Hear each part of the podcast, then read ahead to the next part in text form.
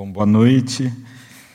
Bom, eu agradeço muito o convite para estar aqui, que me dá a oportunidade de conhecer esse teatro e participar desse evento tão significativo e rever o Rui. Eu agradeço também esse desafio gentil do Tiago Bartolomeu Costa e do próprio Rui Pina Coelho, que me propuseram esse tema difícil: teatro, lugar político e de políticas. E ainda me pediram que tratasse desse tema complexo de maneira simples, para não especialistas. Eu espero não fracassar demais nessa encomenda difícil. Eu não vou falar hoje como um teórico de teatro, ainda que eu pretenda mencionar alguns dos debates da teoria do teatro contemporâneo que tratam do problema do teatro político. Vou falar mais como um artista, o que é importante de dizer, pois algumas das minhas análises históricas talvez pareçam muito comprometidas. E se parecem é porque são. Eu participo hoje dessa conferência em Lisboa, como disse o Rui, literalmente fugindo dos, ensaios de uma estreia na, é, de uma ópera na cidade de São Paulo que vai ocorrer daqui a poucos dias. Pode-se dizer que é uma ópera politizada, chamada Café, que foi escrita pelo Mário de Andrade numa fase da vida dele de grande engajamento em questões políticas. Numa carta do tempo, em que ele escreveu esse libreto, ele, ele comenta a um amigo: ou o artista está conformisticamente ao lado dos donos da vida, ou está inconformisticamente contra os donos da vida. Num, dos, do, num desses lados você há de estar. Eu não consigo deixar de mencionar esse trabalho feito por um escritor que decidiu participar da luta social do seu tempo com a sua arte, não só porque eu saio correndo daqui para o aeroporto e certamente estarei no ensaio, infelizmente, com a mesma roupa amanhã, mas porque ao final da minha fala eu gostaria de comentar alguns aspectos dessa experiência. E, enfim, e eu volto a dizer que eu, que eu aceitei esse convite pelo simbolismo revolucionário do 25 de abril e pela importância de fazermos um teatro politizado e crítico no momento de ascensão da direita e da extrema direita no meu país e no mundo. Portanto, desse lugar entre a teoria e a prática que eu vou falar, e com base também na experiência desse meu grupo chamado Companhia do Latão. Quando se fala no teatro como um lugar político, a primeira imagem que nos vem à cabeça é de um teatro que trata de temas politizados, que mostra no palco assuntos capazes de provocar debates ou ações na vida política. Essa imagem é insuficiente, mas de fato é verdadeiro que o poder do assunto é determinante quando se fala no sentido politizante ou politizado que pode ter o teatro.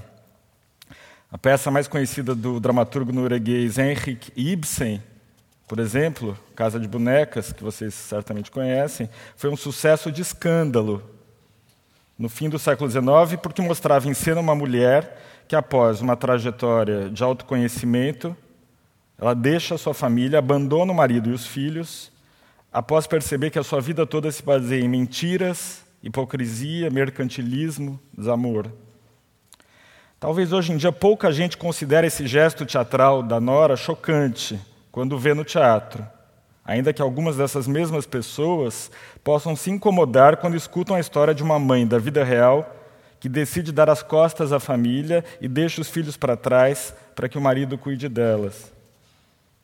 O poder de incômodo de alguns desses assuntos parece se neutralizar na caixa cúbica da cena, em meio ao conforto da distância estética.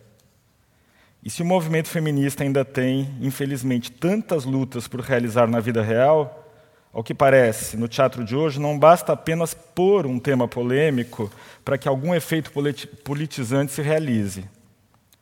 E talvez seja preciso nos perguntarmos por que a moldura estética consegue tornar confortáveis alguns temas perturbadores.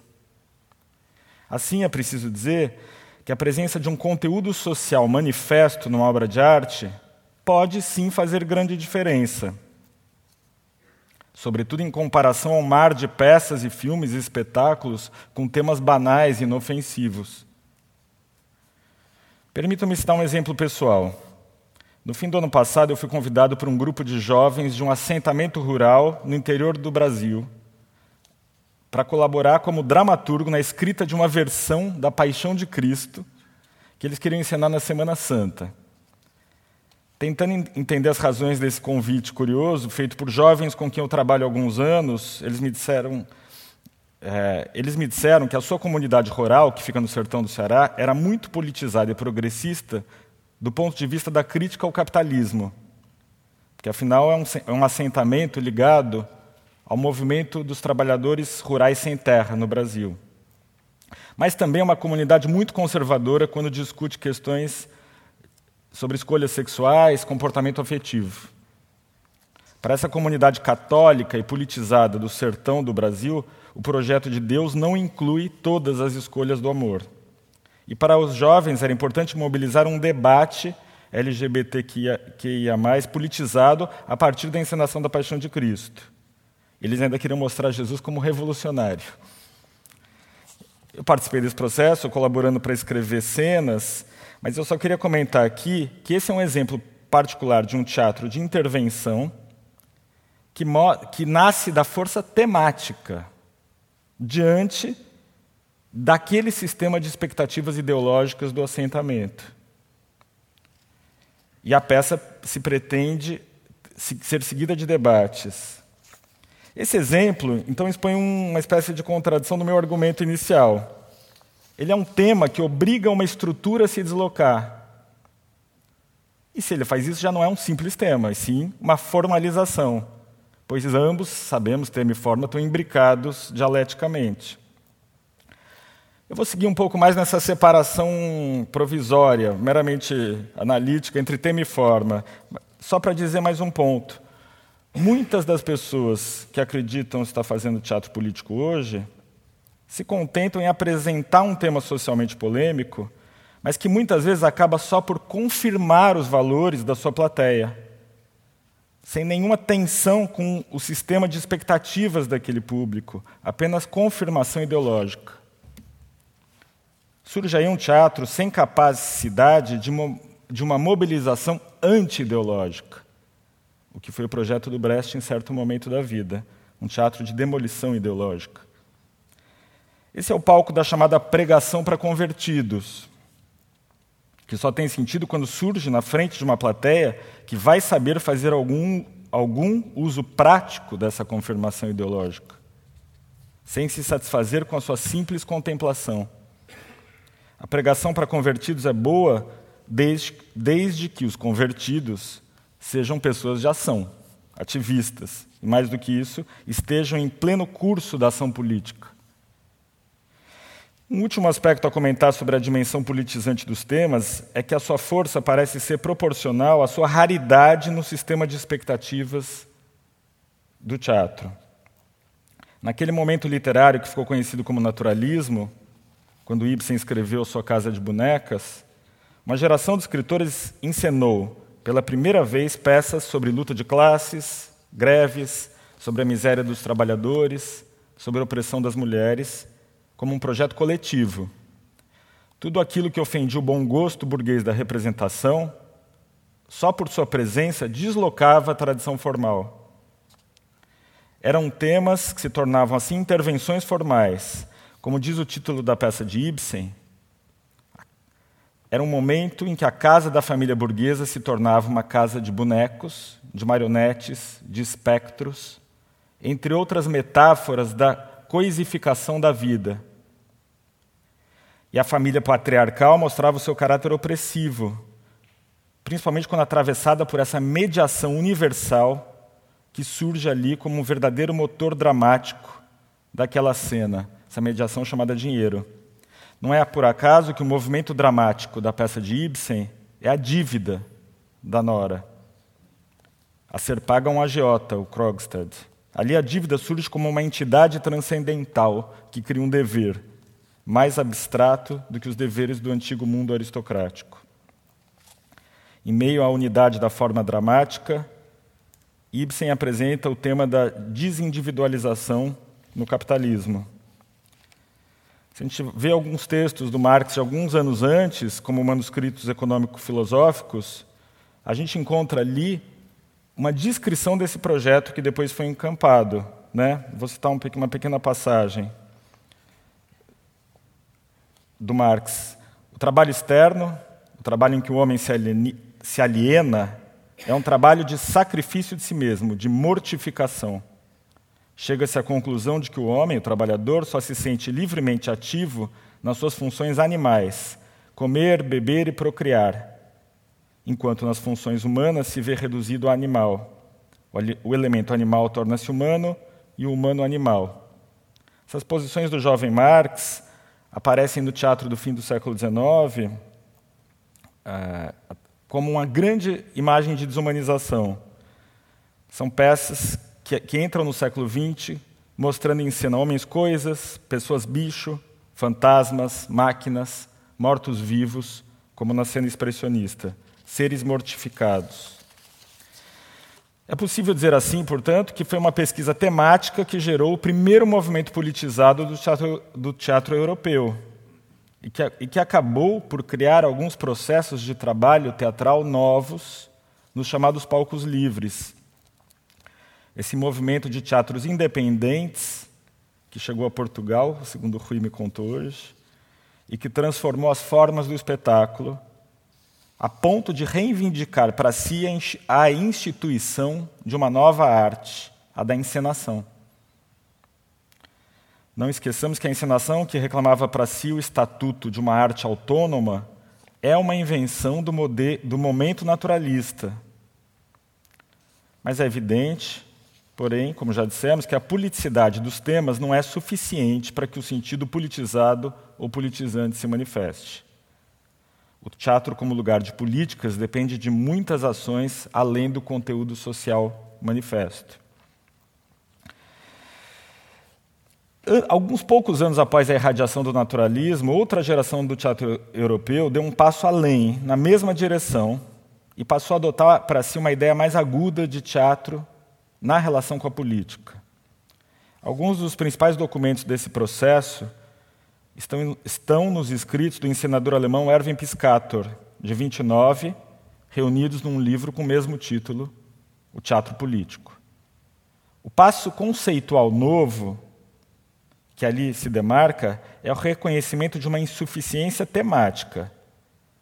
Era preciso apresentar os temas da luta antiburguesa numa perspectiva formal nova não há arte revolucionária sem forma revolucionária, diz a frase lendária, porque as formas contêm visões de mundo, são ideológicas, foram formadas pelo pensamento dominante.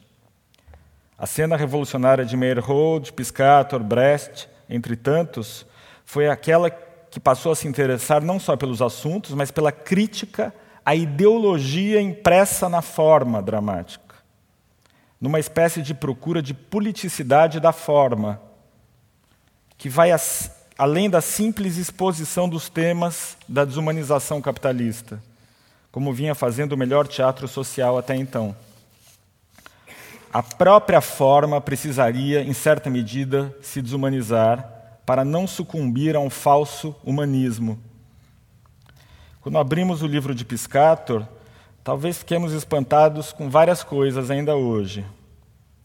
Uma delas é o quanto aquele teatro político alemão tinha vínculos com a cena soviética de agitação e propaganda, que por, que por sua vez também tentava combinar mundos aparentemente opostos, a vanguarda e a ação popular.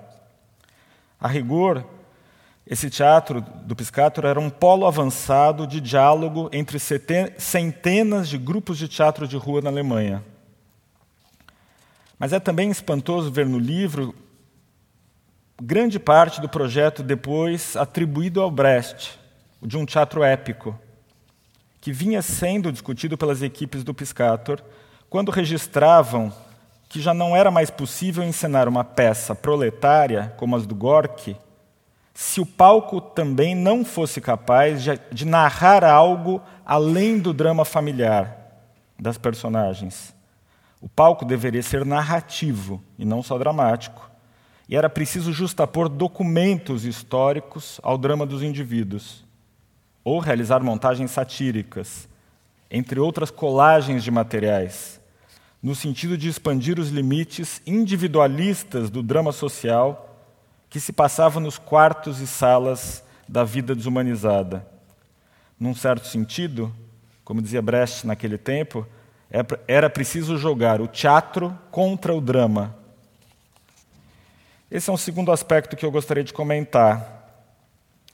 A pergunta sobre a forma conduziu aquela geração à desmontagem daquela que é ainda hoje a forma hegemônica de representação do teatro, a dramática, que surge historicamente, se organiza historicamente no palco literário da era burguesa. Talvez esse debate soe estranho hoje, quando a maior parte do teatro, dito ou considerado contemporâneo, diz recusar as formas do drama. Mas será mesmo verdade que os atos performativos e a cena lírica e paisagística da vanguarda contemporânea são efetivamente pós-dramáticos? Eu tenho minhas dúvidas. E será mesmo que é possível conferir uma politicidade genérica a essa suposta recusa dramática, como faz a vulgata da teoria do teatro pós-dramático ou do teatro performativo? quando não se discute de modo suficiente o conceito de drama contra o qual esta cena acredita estar se constituindo? Quando a geração de Piscator e Brecht procurou produzir uma forma de palco revolucionária, semelhante à promessa das ruas, ela sabia que seu teatro teria que ser algo mais do que dramático. É por isso que o Piscator falava em dramatologia sociológica ou sátira épica um teatro político emergente teria que superar o drama, mas também, de algum jeito, fazer algo mais, que era negar o teatro como conceito estético.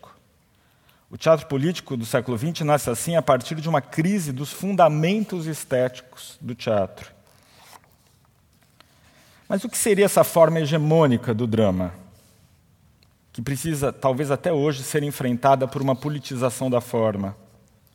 A primeira imagem que surge no senso comum com a palavra é drama é uma forma literária baseada no conflito de personagens que vivem seus afetos, que se relacionam através do diálogo, que procuram superar problemas íntimos, como casos amorosos, tensões geracionais, e assim tomam decisões que as levam a ações, a escolhas morais que conduzem à desgraça ou à felicidade. Não é mais ou menos isso? Nós julgamos um bom filme dramático pela boa caracterização das individualidades, pela dificuldade das decisões, pela força das paixões, pela mobilização contraditória das escolhas morais e pela profundidade de caracterizações psicológicas. Não é o caso de resumir aqui a história do drama, mas é import importante pensar por que essa técnica, apenas uma entre tantas possíveis, ainda é hegemônica e mundializada. A maioria das séries de televisão, filmes, telenovelas de países periféricos ou do Extremo Oriente são de tipo dramático. E se qualquer um de vocês for procurar um curso para escrever roteiro de cinema, vai ter que, vai ter que aprender esses princípios estruturantes da forma do drama fundados no diálogo. Isso tudo, isso tudo nos parece natural e mesmo óbvio, mas o que se costuma esquecer é o quanto essa escolha formal é uma, é uma supressão de outras formas de discurso e uma construção ideológica.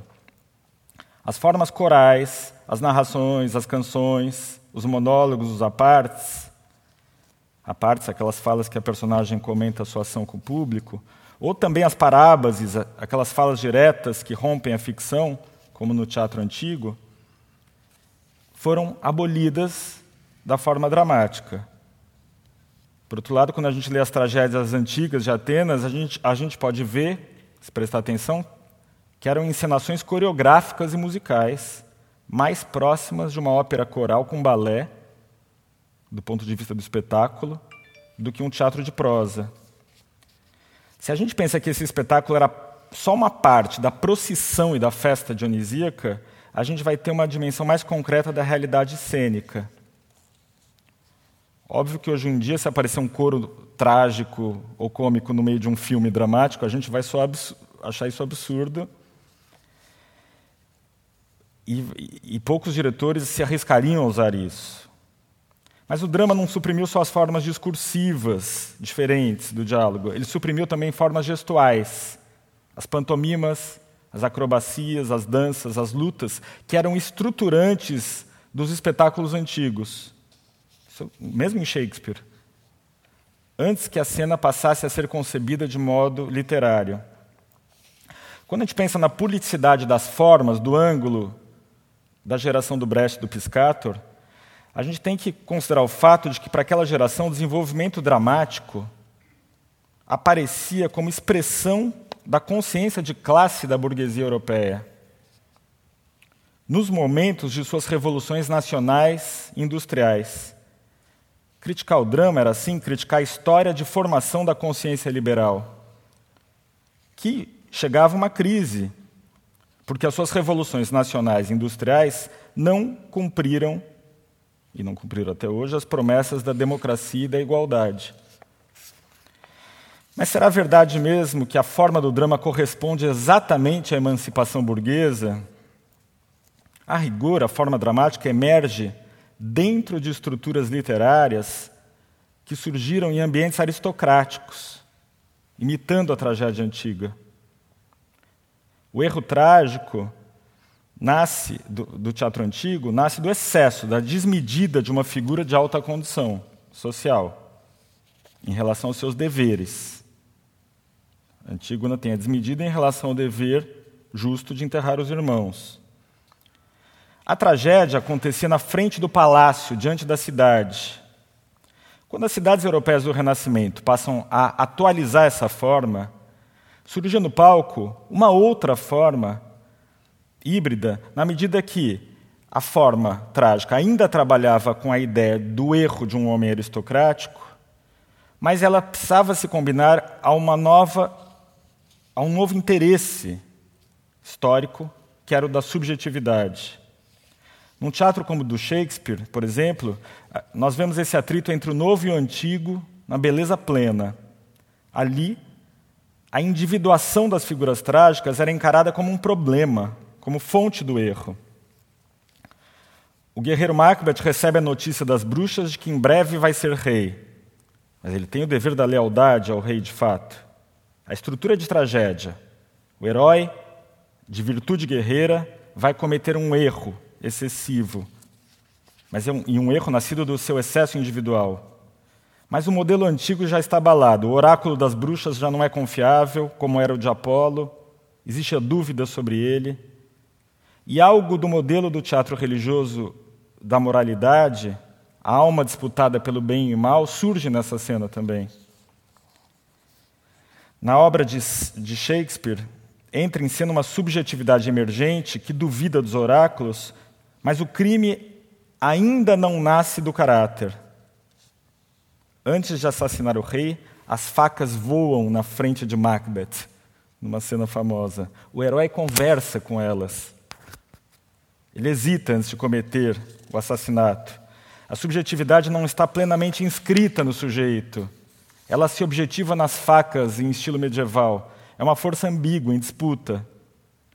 A peça quer examinar algo maior, o erro da vida pública, que envolve toda a comunidade do palco. Pode-se dizer que Shakespeare desconfia do subjetivismo nascente. Para ele, a individuação é relativa, está ligada à desordem, ao colapso social. Se a gente olha uma outra peça de anos depois, como a Fedra do Racine, já é uma tragédia diferente.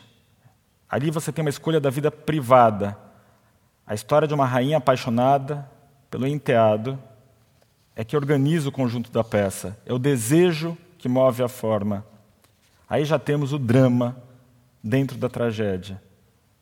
O drama da vontade emergente. O querer do sujeito é o motor da ação, não mais o dever da lealdade. Fedra é menos rainha e mais indivíduo desejante. E os problemas do reino aparecem na peça como pano de fundo, atrás dos indivíduos, como num telão pintado. O que o teatro político do século XX observou com nitidez, a ponto de é, converter isso num programa para o Brecht, é que era preciso enfrentar não só a forma do drama, mas a ideologia do indivíduo materializada na forma. Por ter nascido de uma privatização e de uma sentimentalização das formas da comédia e da tragédia, o drama surge com um pressuposto, o da valorização genérica da vontade e da ação individual. O drama é contemporâneo, assim, do conceito de autonomia do sujeito e da consciência moral, valores positivos, idealmente positivos.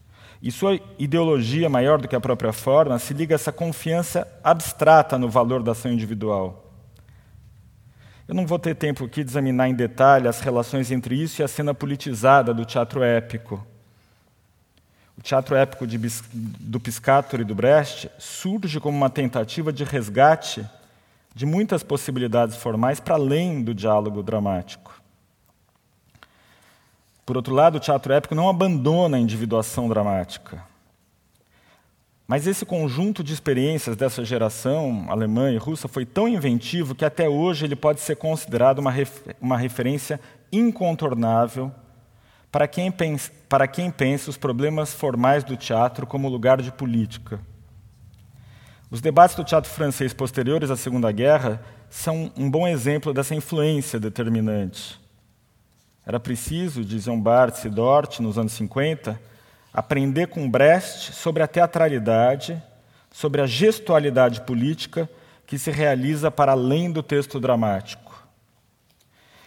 Quando hoje se compara essas experiências do passado com as formas da cena politizada contemporânea, há uma tendência em criticar esse passado épico com base num corte histórico muito discutível. Costuma-se dizer que o teatro épico de Brecht não promoveu uma negação radical do drama, porque não abriu mão do princípio da lógica literária, de um logos ou de um pensamento dramático organizador. É esse o argumento do meu amigo Hans. Lehmann no livro Teatro Pós-Dramático. A cena politizada dos anos 70 contemporânea das teorias da desconstrução seria mais aguda do que foi a cena anterior do teatro épico, politizado, na medida em que abandona de vez o padrão dominante da indústria cultural, à procura de uma politicidade da percepção. A ideia de uma nova luta pelo direito à sensibilidade parece estar no fundo desse argumento, que acompanha as mudanças da cena política dos anos 70, em face das crises dos partidos comunistas. Ao negar as grandes narrativas, as falsas totalizações, essa cena politizada, que se inspira, volta dizendo, o pensamento da desconstrução, se acreditou mais antidramática do que a teatralidade épica do passado. Quando se apresenta esse debate como eu estou fazendo, discutindo alguns temas e formas da cena politizada, logo chegamos, porém, a um limite maior, limite que aparece nessas teorias. Será mesmo que esse problema estético-político pode ser discutido, discutido apenas do ângulo dos modos de percepção, dos modos da experiência estética? Se for assim, será mesmo verdade que a cena pós-dramática ou performativa abandonou o drama quando grande parte de suas realizações ainda hoje se dão através do aprofundamento do subjetivismo? da paisagem lírica do estado da alma, da consciência fracionada, da exposição do excesso retórico de figuras que se autofalam, existe coisa mais dramática do ponto de vista ideológico do que um aprofundamento privatista da experiência que ainda hoje sonha de modo idealista com um fechamento simbólico radical capaz de projetar o mundo social? Se pensarmos apenas em, sua teoria e não nas práticas inventivas, o teatro pós-dramático não seria, a rigor, um teatro ultradramático? Acredito que a geração politizada anterior às teorias da desconstrução dos anos 70 tinha uma perspectiva crítica diferente quando se tratava de negar o drama. Falar em teatro político significava para eles, fundamentalmente, a procura de uma atitude extra-estética, porque a própria ideia de teatro era visto como um problema. Hoje estamos aqui num edifício público, com um palco e uma plateia divididas, em que as pessoas vêm assistir a espetáculos de modo contemplativo, à procura de uma experiência de arte.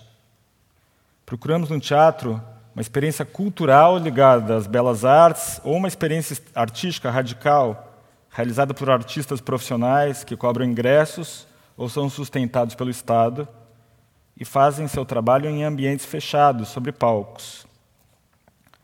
Quando olhamos para a história desse tipo de produção, veremos que isso também é uma invenção do século XVII, contemporânea à do drama.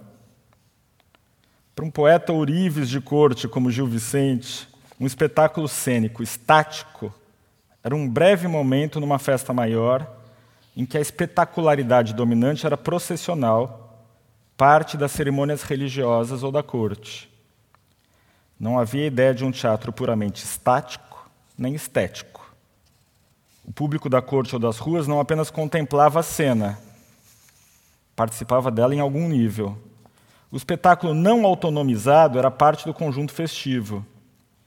E foi somente com a gradativa separação da forma espetáculo do conjunto celebrativo, dos ritos ou da cerimônia pública, é que a ideia de teatro se expandiu a ponto de não mais se referir apenas ao lugar físico, mas também à ação representacional, confundindo-se com a de drama.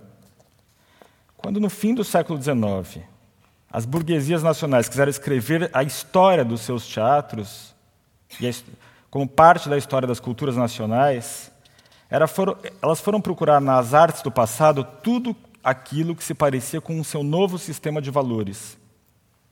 Assim, uma certa ideia de teatro também foi constituída. O teatro que deve entrar para a história deve ser o literário, falado em língua nacional e, de alguma forma, laico, além de conter um princípio dramático evidente, ou seja, um teatro capaz de aludir a alguma ideia de subjetividade nacional. O teatro deveria simbolizar em algum nível algum ideal de povo e de nação emergentes. Assim, uma história do teatro português não pode registrar as tantas peças escritas em latim, ou teatro galego, ou outras experiências dialetais, e muito menos as pantomimas e danças populares, formas espetaculares que não se fundam em organização literária. E essa história não deve incluir a cena estritamente religiosa, a não ser que essa demonstre alguma dimensão estética supostamente autônoma. A história do teatro é feita assim, a partir de uma seleção linguística, laica e culta, voltada para um palco estático. Ela separa os contemplativos e os ativos do espetáculo e não é por acaso que os grandes edifícios de teatro público no mundo todo, erguidos no tempo da ascensão da burguesia, têm ainda hoje um estilo aristocrático tardio. O teatro político de Piscator me parece mais radical do que muito da cena politizada contemporânea, simplesmente por desconfiar desse ideal de autonomia estética que está na base do conceito nacionalista de teatro. Para sua geração, o problema não era só o de uma teatralidade, e sim de uma não teatralidade. O teatro deveria ser algo mais do que o teatro, devia ser político, procurar um lugar extra-estético. E isso não se pode resolver nos limites dos modos da percepção ou da experiência. O que as teorias do teatro politizado de hoje quase sempre deixam de lado é essa questão: de que maneira podemos discutir o teatro como lugar de políticas se não discutimos ao lado dos modos de experiência os modos de produção? Para um artista de um país periférico, obrigado a reconhecer, obrigado a conhecer todos esses debates, porque vive num mundo cultural de reprodução, soará sempre impressionante a diferença entre os ideais da cultura teatral e a realidade. Os, do, os dramaturgos do Brasil sempre sonharam em escrever dramas, mas vivem num território formado pelo escravismo colonial que não fez sua revolução burguesa, em que a ideia de indivíduo livre, esse ser social capaz de tomar decisões autônomas, é ainda hoje mentira ou pesadelo.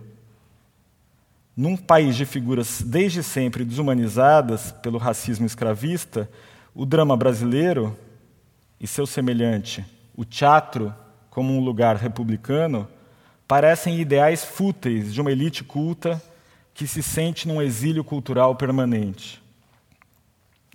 Não tendo qualquer apego aos ideais dramáticos, essa elite culta, por outro lado, sempre foi também rapidamente capaz de aderir aos novos modelos de experiências culturais importados das matrizes europeias.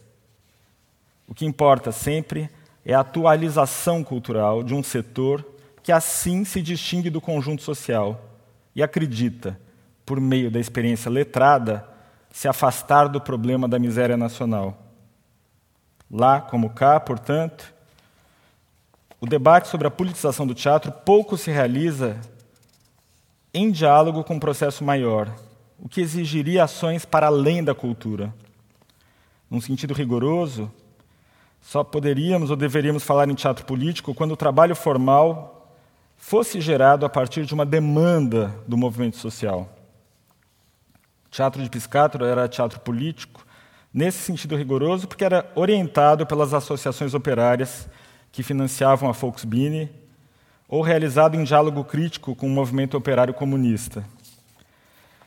As muitas experiências teatrais populares que surgiram após a Revolução de 25 de Abril e que aproximaram artistas e trabalhadores são exemplos de teatro político, aquele que nasce do movimento social que produz seus próprios artistas.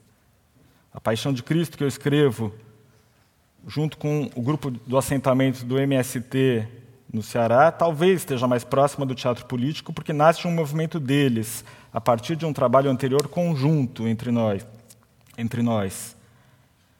E não tem medo de seu sentido relativamente instrumental, com vistas à mobilização anti-ideológica. São casos em que uma modificação das relações de trabalho projeta coisas que vão além dos modos de experiência. Uma das perguntas mais importantes para uma cena que pensa sua própria politização se liga, assim, às relações sociais e de trabalho constituídas por essa operação de arte. Para além dos temas e formas, o teatro se torna um, se torna um lugar de políticas quando, em algum nível, procura modificar as relações sociais de trabalho em torno do espetáculo. Isso, de certo modo, está apontado, mas não realizado quando deriva do movimento social. Por outro lado, também pode ocorrer quando não se trata de um teatro político no estrito senso.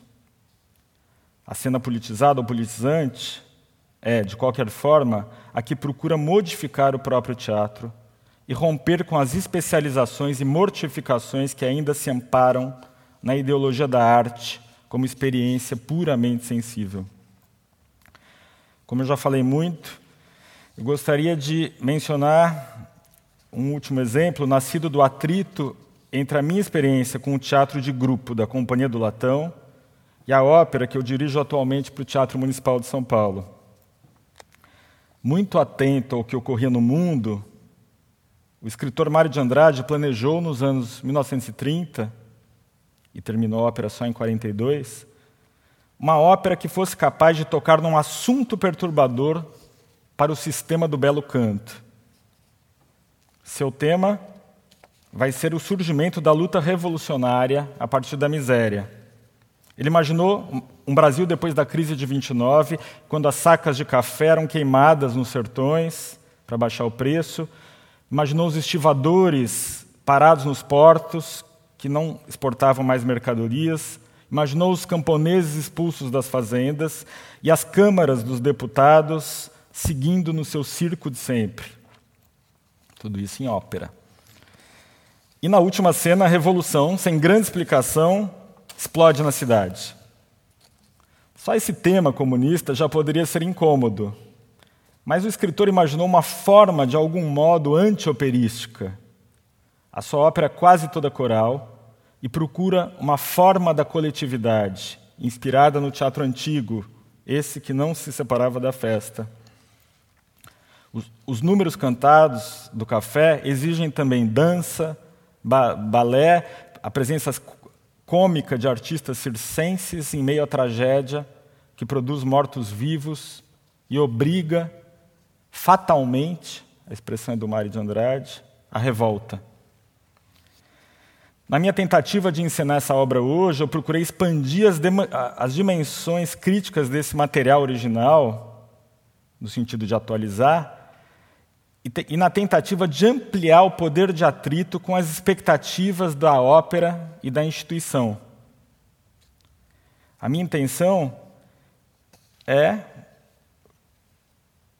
gerar uma cena que diga respeito a esse momento de grande horror nacional que a gente está vivendo no Brasil.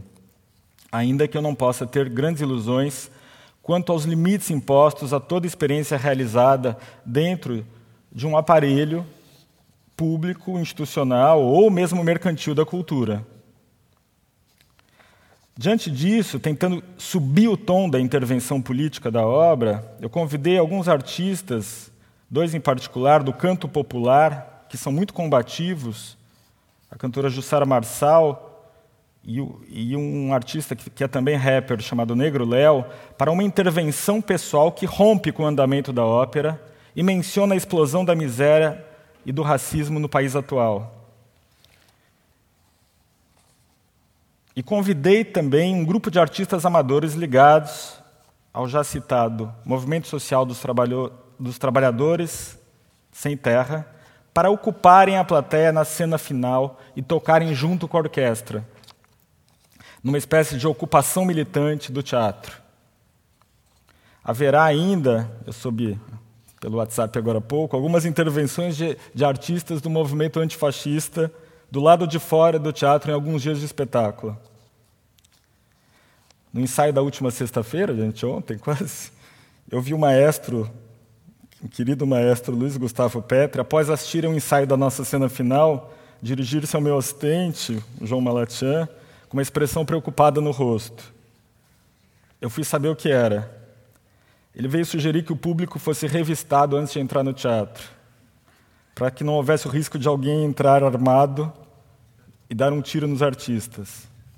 Esse comentário me animou e me preocupou, evidentemente.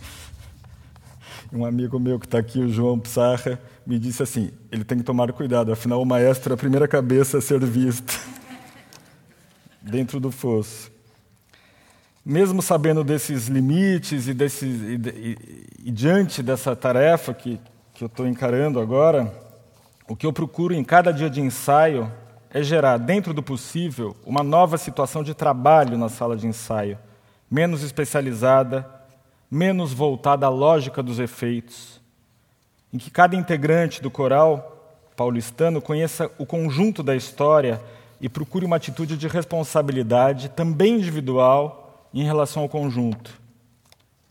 Nessa tentativa de um trabalho menos alienado, que é feita de recusa às marcações fáceis do espetáculo e na desmistificação da autoria, existe a procura, em alguma medida utópica, de alguma parceria que ajude a potencializar a dimensão política do teatro.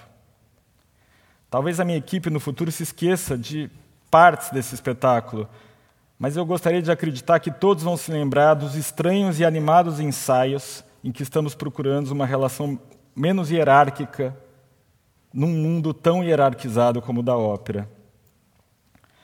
Quando me propuseram esse tema difícil, eu acredito que o Rui Pina Coelho e o Tiago Bartolomeu, diante da lembrança da Revolução dos Cravos, tinham um desejo de que eu viesse aqui nos lembrar da função politizante que o teatro costuma exercer em momentos decisivos da história. Mas é também preciso lembrar que o teatro pode ser elitista, conservador, sectário, mistificador, antidemocrático, como são hoje muitas manifestações da cultura dominante. Se pretendemos produzir relações de vida que não sejam baseadas na, mercantilização de tudo, no esmagamento das diferenças, é preciso, ainda hoje, desmontar as ideologias existentes e imaginar relações práticas mais justas e vivas entre as pessoas, no sentido de uma coletividade livre, o que é um projeto tão antigo quanto novo. Eu agradeço a atenção de vocês, muito obrigado.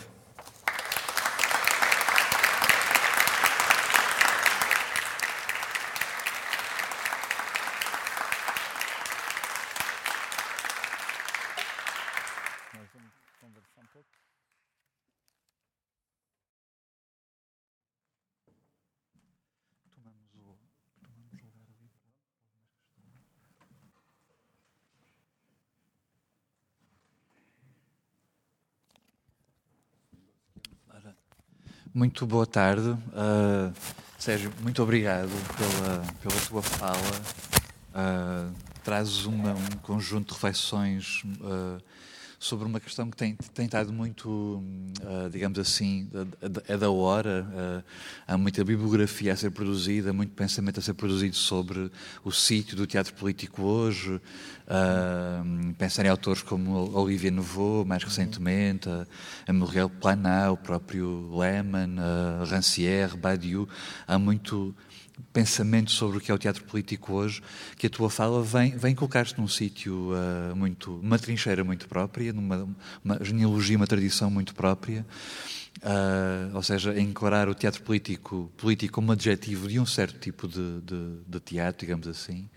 Uh, eu, eu não, não, não, tenho uma pergunta para te fazer, gostava não dizer nada ou quase nada e, e, dar a palavra à plateia. Há dois microfones a circular pela sala, temos um tempinho ainda para, para escutar. Uh, o, o, o, Sérgio uh, em relação a alguma pergunta que possa, que possa aparecer.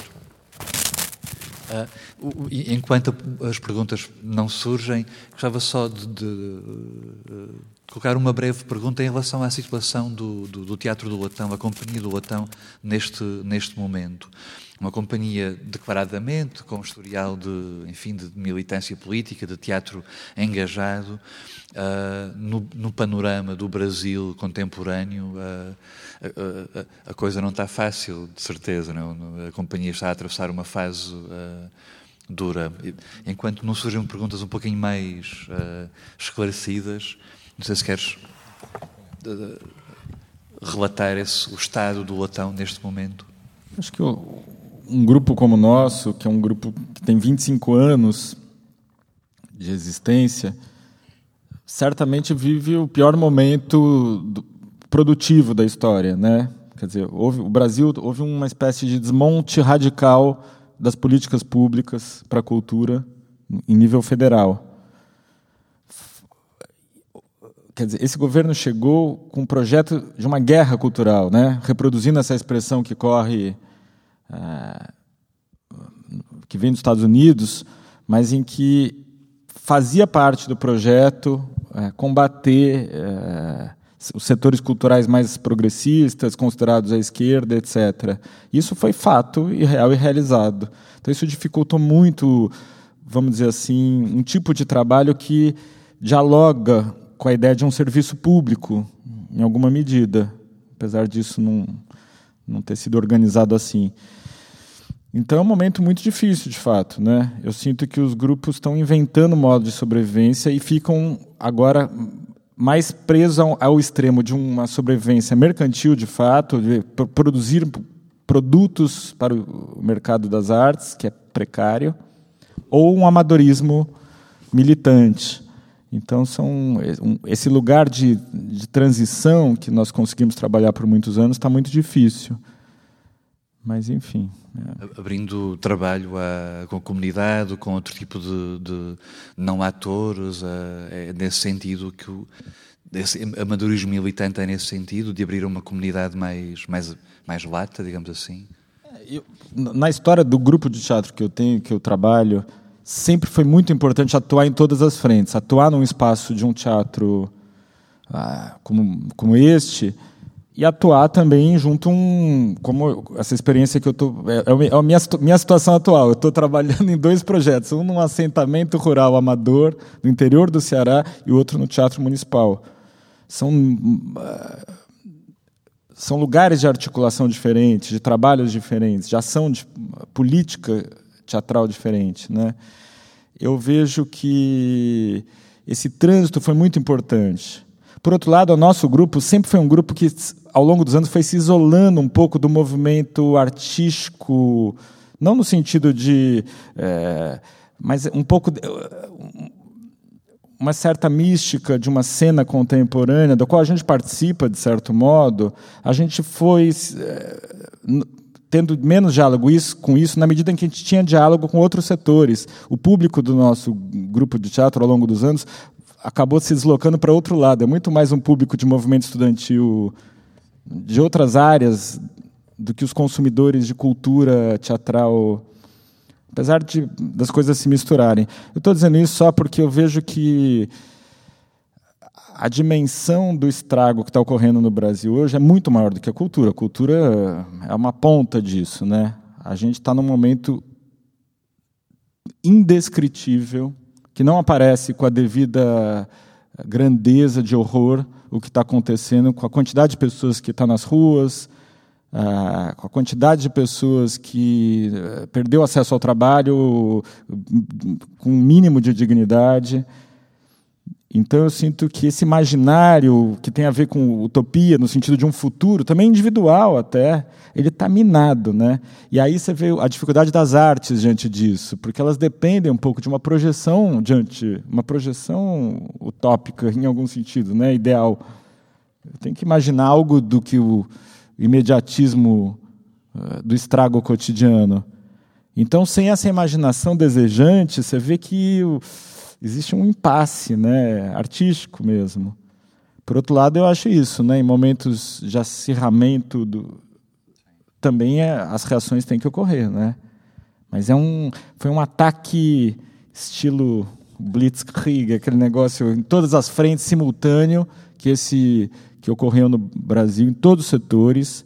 Os mais violentos foram no, nas periferias e nos, no campo, como sempre, em relação aos povos indígenas. Então, é um, é um, enfim, eu não sei até que ponto esse noticiário, porque mesmo no Brasil ele não é tratado com a devida é, escala do que está acontecendo. Então eu sinto que a gente do trabalho da cultura ainda vive uma dimensão menor desse desse conjunto de violências aí. Eu, eu, não, eu não, não tenho certeza de quem é o público da ópera e certamente não, ela não vai ser do agrado desse público de modo geral. Por outro lado, as canções são lindas, a música é lindíssima, o, o libreto do Mário de Andrade é um, é um esplendor também poético. Eu acho, eu estou apaixonado por esse projeto no sentido também da beleza e da vitalidade artística. Então eu sinto que um público atento a isso vai por outro lado, é isso: é uma ópera coral, com poucos solos. É, que ela, ela, do ponto de vista formal, ela já criaria um incômodo. Com essa, vamos dizer assim, radicalização estrutural que nós estamos fazendo, talvez aumente muito. Por outro lado, eu, eu, também já sei que, que o nosso. Já está correndo um pouco a notícia dessa ópera em alguns setores, e eu tive uma feliz notícia esses dias que um, algumas lideranças políticas dos movimentos dos motoboys de São Paulo estão querendo assistir a, a, ópera. Então, vai ser certamente um, um público incomum para o Teatro Municipal de São Paulo que vai aparecer junto.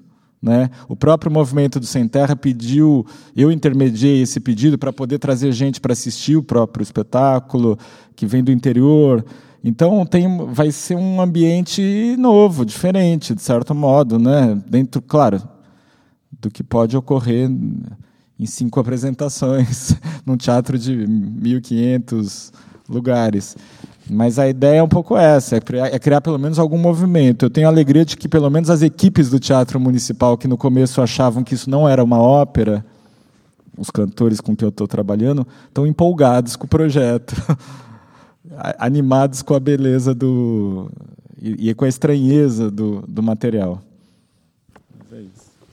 Receio mesmo que estejamos uh, pressionados pelo, pelo tempo, há um, um, avião para ser apanhado daqui uh, a pouco. Resta-nos, uh, não nos resta muito mais do que agradecer a generosidade do, do Sérgio, da sua fala, de estar connosco, lançar também as, a conversa para estas duas semanas. De, de, onde celebramos mais um dia em democracia do que em ditadura e agradecer com uma salva de palmas a presença do Sérgio e a sua, e a sua fala. Obrigado, Sérgio.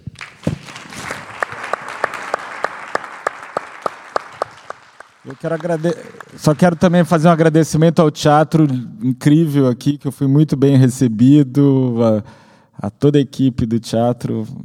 É um teatro especial esse aqui. Dá pra, quando a gente pisa aqui, a gente sente isso. Muito obrigado e boa noite.